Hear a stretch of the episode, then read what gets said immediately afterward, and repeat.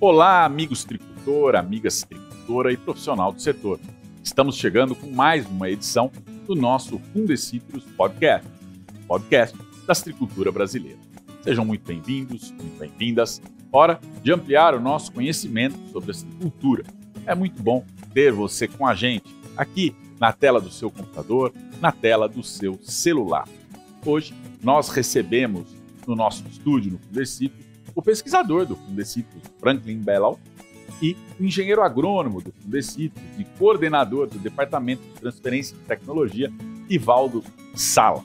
A nossa conversa é sobre cancro cítrico, doença que tem grande relevância para a agricultura por causa da desfolha das plantas e, acima de tudo, pelos prejuízos causados à produtividade do pomar.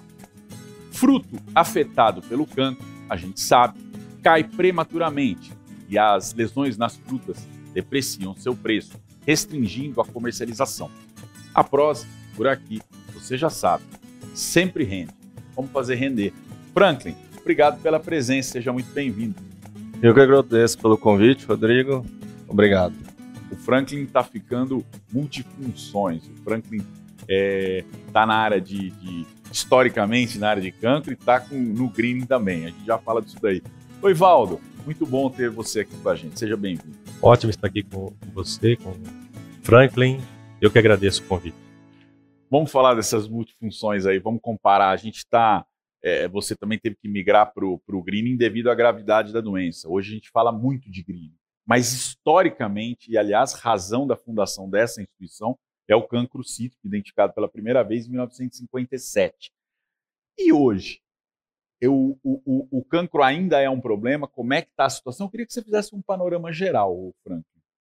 Bem lembrado, Rodrigo. Realmente, a, o Fundecitrus começou por causa do cancro cítrico e eu comecei minha carreira no Fundecitrus por causa também do cancro cítrico, doença que eu trabalhei por vários anos, né, como um assunto principal e agora também envolvido com o Green ou, ou HLB. Bom, o cancro cítrico ele chegou, como você comentou, em 1957 no Brasil, e por exatamente 60 anos, a principal forma de enfrentamento dessa doença no Brasil, por meio até de determinação é, estabelecida em legislação federal, foi a erradicação e a exclusão, ou seja, plantas com sintomas tinham que ser eliminadas e aquelas num raio ou nas suas proximidades também deveriam ser eliminados para se evitar a propagação e o espalhamento dessa doença. Então, a doença começou na região de Presidente Prudente, que não tinha estricultura uh, industrial tá. e poderia ameaçar a estricultura industrial que começou, estava se estabelecendo na região de Limeira, depois foi migrando. Mas a, a dita estricultura acima do rio Tietê. Ao longo dos anos, diversos protocolos foram utilizados, é, na, no programa de erradicação. O Ivaldo participou, participou bastante desse processo, é, desse período, que foi muito importante, né, Ivaldo, para a contenção da doença, num período em que é, a gente não tinha um, um protocolo bem estabelecido para o controle é, do cancro cítrico. Então, Era erradicação. Erradicação. Imaginava-se que a doença poderia ameaçar a astricultura, destruir a astricultura. Então, nesse período, a erradicação era a melhor alternativa. É, as medidas de manejo não estavam bem determinadas. Né? Então, a principal medida de controle era realmente a supressão da doença, a eliminação de plantas sintomáticas nas propriedades. Você falou 60 anos, 1957. Então, 2017, 60 anos depois, tem alguma mudança aí? É, Perfeito. É, é aí que faz uma. Então, ao longo desses 60 anos, houve algumas alterações nos protocolos de erradicação, mas a, o, sempre erradicação. Sempre erradicação. Aí lembrando, né, a campanha nacional é, de erradicação do cancro cítrico. NEC. E surgiu em 76. No ano seguinte, o Fundecitrus. o Fundecitrus foi criado justamente com esse objetivo de angariar recursos e pôr em prática esse programa de erradicação junto com a Secretaria Estadual de Agricultura. Né? É, e o que aconteceu ao longo dos anos? Então, houve é, diversas mudanças no protocolo, com maior ou menor rigor, até que nos últimos anos, né, principalmente ali em, em, em 2013, né, que foi o último protocolo, a exigência era só da planta, da eliminação somente da planta doente. Tá. E nos anos anteriores exigia essa erradicação é, lá no início, por exemplo, nos anos 60, a erradicação de todos os citros do município, ah. ou das propriedades, ou é, prevenção ou proibição de novos plantios em municípios com a doença, raio de erradicação de um quilômetro, de 50 metros. Isso foi se tornando cada vez menos restritivo com a evolução das pesquisas e também com a chegada do greening, que passou né, a competir por esforços e, e recursos.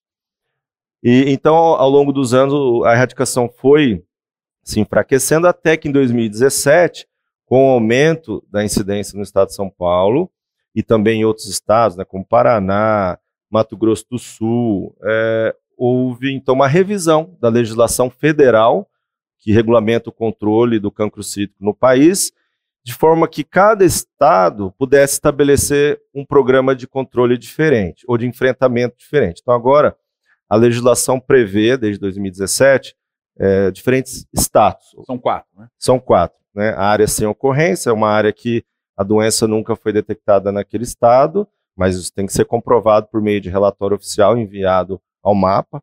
A área livre da praga, que é uma área específica, é, cujo status do resto do território é desconhecido. Então, é uma área onde foi feito uma parte, uma estricultura onde foi feita levantamento, tá. foi atestado que ali não tem, é, existem algumas determinações específicas que o mapa estabelece. Esse, essa requisição é enviada ao mapa e então é estabelecida essa área livre da praga. Existem duas áreas assim no Brasil, e as duas estão no Pará. Depois tem as áreas sob erradicação, né, existem dois estados ainda no Brasil que mantiveram, essa... que, mantiveram, que é, é, praticamente a mesma metodologia usada nos últimos anos do nosso programa de erradicação.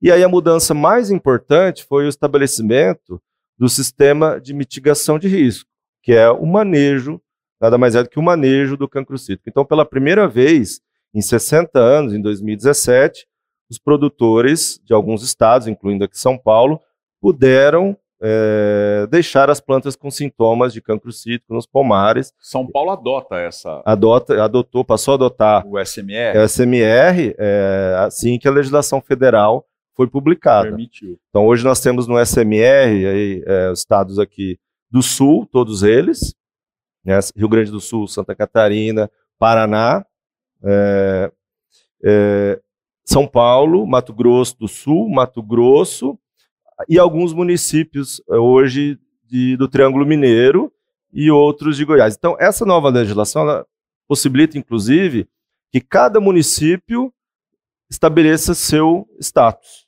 Então, é possível, como no caso de Minas Gerais, é um estado sem ocorrência, como um todo, mas alguns municípios estão sob SMR, e aí as regras para comercialização, principalmente da fruta in natura, fruta fresca, são diferentes porque essa fruta não pode sair do pomar, nas áreas de SMR, direto para um estado sem a doença, ou direto para um país sem a doença e que exige uma série de medidas preventivas. Então, o sistema de mitigação de risco é um programa de certificação de que a fruta produzida em pomar com cancro cítrico não vai chegar, não vai, não vai ser transportada, não vai chegar em outras áreas e que aquele lote que é comercializado ele é livre da doença. Perfeito aquela fruta é livre.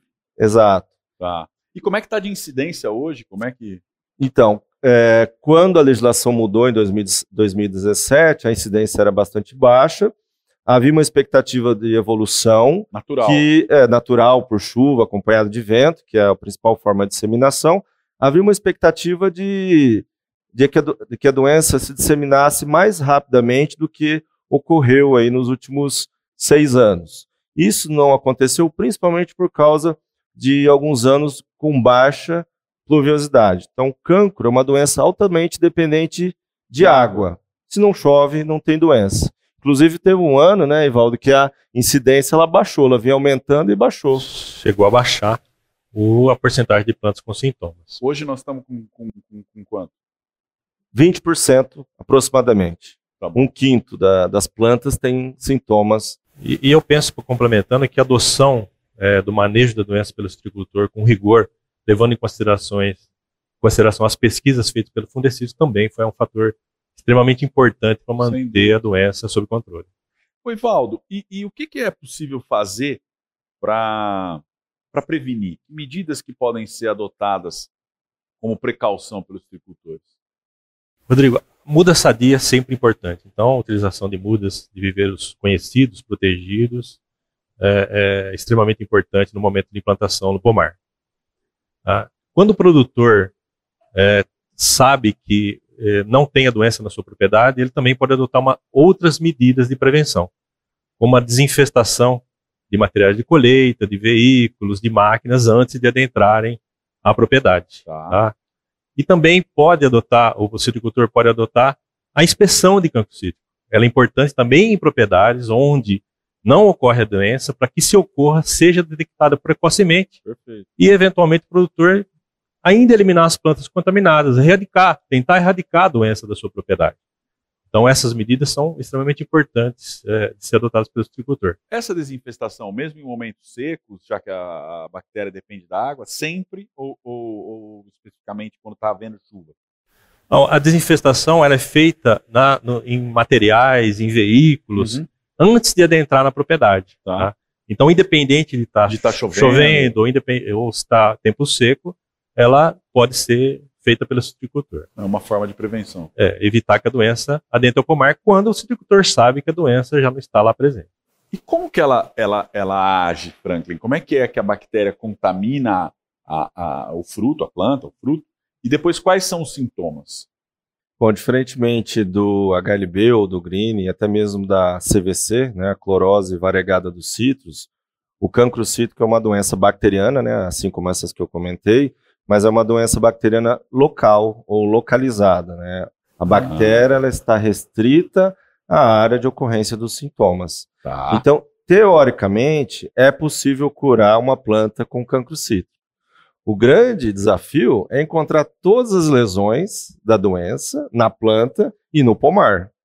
Por isso que na época do período da erradicação fazia-se o raio de erradicação em volta daquelas plantas que haviam sido detectadas. Então, era uma forma de é, é, compensar por essa dificuldade de se encontrar todas as plantas com sintomas. Né? Então, é, essa é uma vantagem, é uma doença relativamente mais tranquila.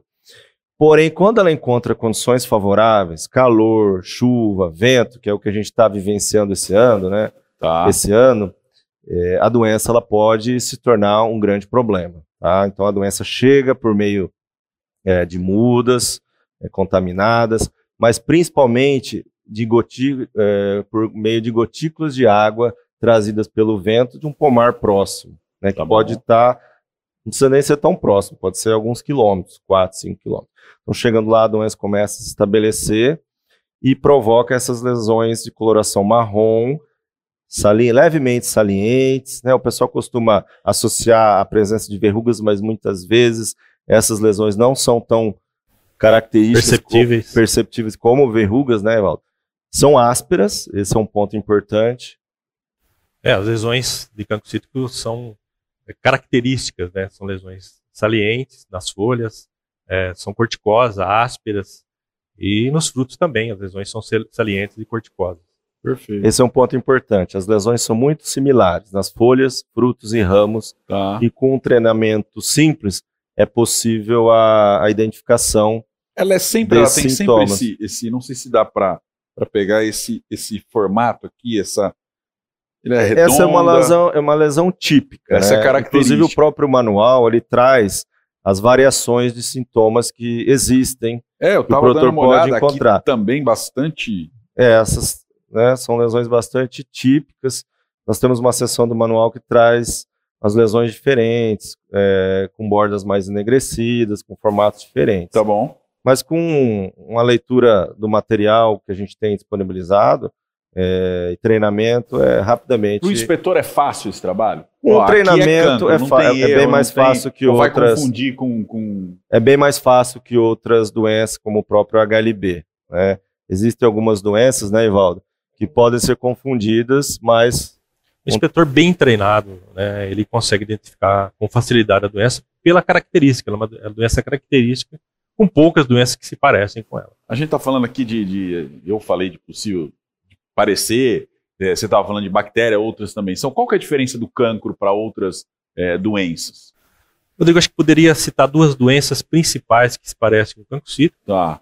Uma é leprose, e ela se diferencia porque apresenta os sintomas nas folhas é, lisas e são lesões maiores. Tá. E nos frutos, deprimidas até é um também. pouco até deprimidas. E nos Tá. frutos, as lesões são deprimidas e não corticosas. Tá né? As lesões do cancro são salientes e corticosas. Então vamos lá. Peraí, peraí, peraí. Deprimidas, elas vão fazer uma.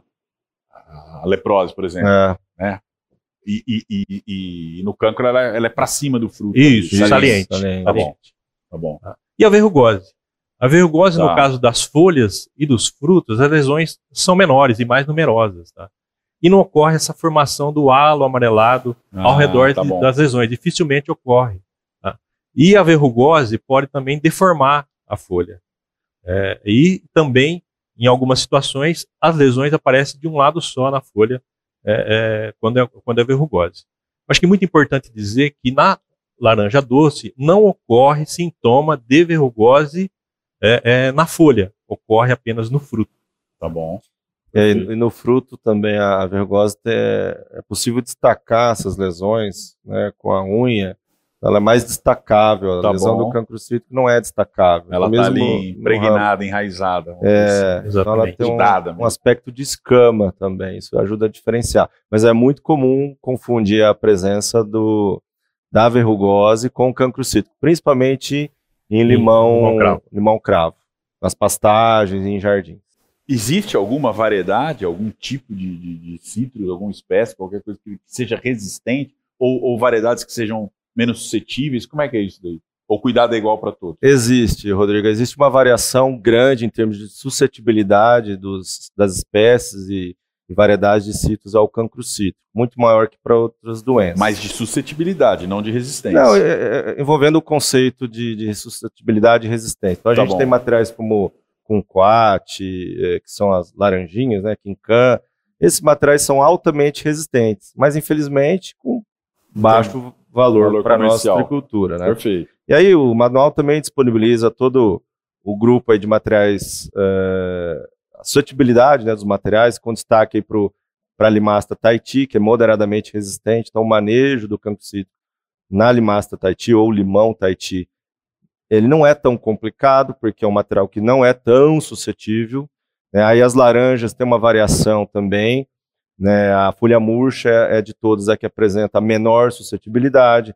Perivalência são intermediárias. E as precoces, de forma geral, as laranjas precoces, Hamlin. Hamlin, Vestim, Valência Americana e Rubi, são altamente. variedades altamente suscetíveis. E mais do que essas, o limão galego, o alimasta galego, o limão verdadeiro, são ainda mais suscetíveis à doença. O ponto é o seguinte: a- a- não é necessária a consideração, no meu ponto de vista, a escolha da, do- da variedade Perfeito. ou do- da espécie eh, em função da suscetibilidade ao campo. Que Claro que o mercado vai, vai falar mais alto, a oportunidade de venda do produto que se pretende produzir, a fruta ou suco. Perfeito. É, mas é importante ter isso em mente na hora de fazer o manejo. Uma variedade, uma espécie mais suscetível vai exigir um programa de manejo, principalmente com aplicações de cobre, Tá, mais rigoroso. Tá né? muito claro. Então isso é importante. Quando a doença está tá, tá identificada no pomar, Ivaldo, restam duas alternativas, né? É, é a erradicação e o, e o manejo. E qual que, que, que, que critérios usa para escolher o que, que você vai fazer? A eradicação hoje ela, ela é pouco utilizada no cinturão citrícola eh, paulista, né, em função da disseminação ampla da doença por pela maioria das propriedades. Perfeito. tá?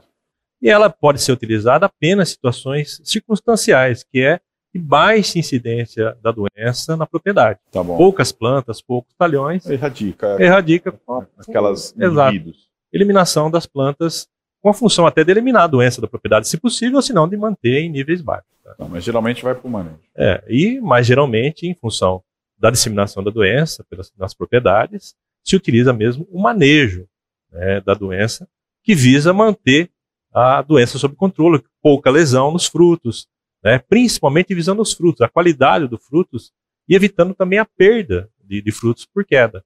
Então, o manejo é amplamente utilizado hoje por conta da disseminação de doença ampla no cinturão. Ô Ivaldo, e quais são as, as medidas de manejo que os, que os citricultores adotam para lidar com o cancro cítrico? Olha, são algumas medidas de manejo principais que podem ser utilizadas pelo citricultor. Sempre a utilização de muda sadia, de viveiro certificado, protegido, fiscalizado pela Secretaria da Agricultura, um viveiro conhecido e de confiança. Tá. tá? A, a variedades existentes, mas quando ela estiver na relação de plantio do citricultor, porque nem sempre, em função do mercado, ele vai é, plantar uma folha murcha. Ele vai utilizar variedades que são mais suscetíveis, como o Hamelin é, e Natal, por exemplo. Tá. tá? Bem lembrada, Natal é uma variedade tardia, mas suscetível. uma suscetibilidade é. relativamente alta. A medida mais utilizada é o uso do cobre. Né? O cobre forma uma camada protetora em folhas e frutos é, é, dificulta a entrada da bactéria e reduz o número de lesões. É como se criasse uma película? Como se criasse uma película ao redor do fruto e da folha da planta. Isso protege a medida mais utilizada pelo citricultor. E o citricultor é, sabe muito bem fazer o manejo, com, utilizando as doses adequadas e as pulverizações que mantém a doença é, sob o controle. O controle do dominador dos citros é uma, uma, uma estratégia utilizada pelo citricultor. O minador abre portas de entrada para a doença e a doença se instala. Então, tá. tem uma importância o controle eliminador dos sítios e a utilização de quebra-vento. Acho que é importante até diferenciar quebra-vento de cerca-viva. A cerca-viva é plantada ao redor da propriedade ah, com a principal função de evitar a entrada de pessoas. E o quebra-vento, entre os talhões de uma propriedade, é evitar ferimentos por vento, é, é evitar a disseminação da bactéria a gotícula, entre a né, propriedade. E tem um porte maior, né? Isso, altura. E tem um vigor, as variedades utilizadas para quebra-vento têm um vigor alto e também um porte alto. Tá, interessante. Ô Franklin, como que a pesquisa está tá contribuindo para o desenvolvimento, para o entendimento né, do que, que é mais efetivo e para o desenvolvimento de formas de controle? Então, Rodrigo, desde o início dos nossos trabalhos aqui no Fundecitrus, nós revisitamos todas as medidas de controle tá. né, da doença que já existiam. Lembrando que o manejo do cancro cítrico ele foi inicialmente desenvolvido na Argentina, porque depois que o cancro chegou no Brasil, ele foi se espalhando, né, chegou no estado de São Paulo, passou para o Mato Grosso, para o Paraná e também para a Argentina. Lá eles tentaram fazer a erradicação, mas já na década de 70 não conseguiram. Então o manejo começou a ser desenvolvido lá na Argentina, o potencial do uso do cobre, de quebra-vento. Então, depois o Paraná aprimorou alguma dessas medidas, o uso, né, no final da década de 80, início da década de 90, e nós, no início dos anos 2010, continuamos esse trabalho. Então, o que foi feito principalmente? Nós é, avaliamos se tinha diferença entre as diferentes formulações de cobre fixo, que é o ah. cobre insolúvel é, que são oxicloreto de cobre, hidróxido de cobre e óxido cuproso. São as três formas mais usadas. Perfeito. Essas são as formas ideais, porque elas formam essa película que você comentou e protegem folha e fruto da penetração da bactéria. Então tá. precisa ter esse residual pós-chuva. E as formulações são as que conferem a proteção. Então isso foi um avanço grande, porque havia alguns, havia alguns mitos, né, inicialmente, que Por algumas exemplo. fontes eram melhores que outras. Quando a gente fala de cobre solúvel, a história é diferente. Essas formulações, esses produtos, eles não são adequados para o manejo do cancro cítrico, de forma geral, de doenças de plantas, porque a concentração de cobre nessas formulações é muito baixa. Porque, pelo fato de ser solúvel, o íon cobre ele é rapidamente absorvido pelo tecido da planta e causa fitotoxicidade. Por causar fitotoxicidade, ele queima, é, é, a dose tem que ser menor. Então, aquela dose é insuficiente para controlar a doença. Tá. Então, tem que é, ficar atento àquelas, àquelas três, três formas que eu comentei anteriormente. Então, isso foi outra coisa que a gente evoluiu bastante. Volume de cauda também foi ajustado ao tamanho da copa das plantas, com reduções aí, dependendo da situação, próximas a a 70%. Aliás, tá? o número de economia em dinheiro é absurdo. Né, Isso, né, principalmente na questão da dose, que é o ponto Sim. que eu vou comentar agora. Porque tá. no passado se, é, se, usava uma dose muito alta desnecessariamente. Né, e o preço do cobre só aumentou, principalmente recentemente aí na pandemia, é uma commodity mundial. Então, de forma geral, o que, que a gente é, entende como uma dose suficiente para o controle do cancro? Um quilo de cobre metálico é, a cada 21 dias, é, se a, o intervalo de aplicação for esse que eu comentei. Se o intervalo for mais curto, né, 14 dias, para tentar é, adaptar com o manejo do psilídeo, controle do psilídeo, dá para usar 0,7 kg, né, dá para reduzir. Isso em pomar adulto. Em pomares mais novos, a gente consegue, inclusive, é, adequar a quantidade de cobre metálico por metro cúbico de planta também. Então a conta é 40 miligramas de cobre metálico por metro cúbico de copa, né, no caso das aplicações a cada 21 dias, até essa conta atingir 1 kg de cobre metálico. Quando atingir 1 kg por aplicação por hectare, o produtor fica no quilo, não precisa usar mais. Isso ocorre principalmente nos pomares é, de 0 a 6, 7 anos, pomares jovens. Se o intervalo é menor, 14 dias, o produtor pode usar 30 miligramas nessa mesma idade pomar. De forma que, é, no final, o produtor não utilize mais que em torno de 8 quilos de cobre metálico por hectare ano. Né? Essa é uma redução aí é, que gira em torno de 60% ao que poderia estar sendo praticado hoje. É então, isso impacta coisa. na quantidade, no custo. A gente fez esse cálculo, né, até divulgamos em diversos, diversos materiais que produzimos. Esse, esse, é, essa economia ela, ela gira em torno de 250 milhões de reais no parque por ano no parque citrícola. Lembrando que isso engloba também os benefícios da redução, englobam também o manejo da pinta, é, pinta preta, né? Que pode ser feito com essas mesmas quantidades que eu comentei. Muito bem. O cobre, ele. ele... Deixa eu só fazer uma pergunta. É, é, você falou dos intervalos, mas, por exemplo, o, o, o, os tricultor aplica, tem chuva. Tem que reaplicar? Como é que é isso daí? Ótima pergunta.